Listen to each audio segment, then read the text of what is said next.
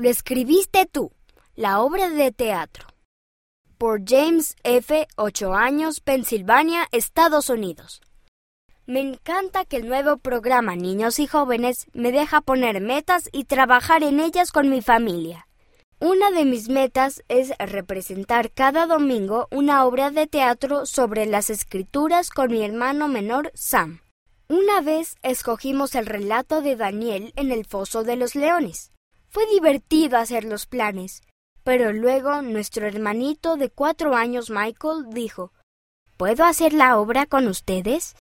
Al principio dijimos que no, pero Michael comenzó a llorar. Así que dije Sam, vamos al sótano. Sam y yo bajamos al sótano. Sam dijo Michael no puede estar en la obra, no puede memorizar su papel. Pero tuve una idea. Dije Déjalo que participe. Tal vez podría ser un león. No se puede representar a Daniel en el foso de los leones sin un león. Vamos a buscarlo. El domingo, el día de la presentación, nos colocamos en nuestros lugares y comenzamos la función. Nos salió muy bien. Michael rugió de manera genial.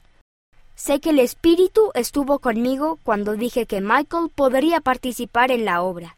Esa experiencia me enseñó que si alguna persona parece sentirse triste o sola, debemos incluirla. Espero que pruebes el nuevo programa Niños y Jóvenes. Sé que también te ayudará a ser más como Jesús.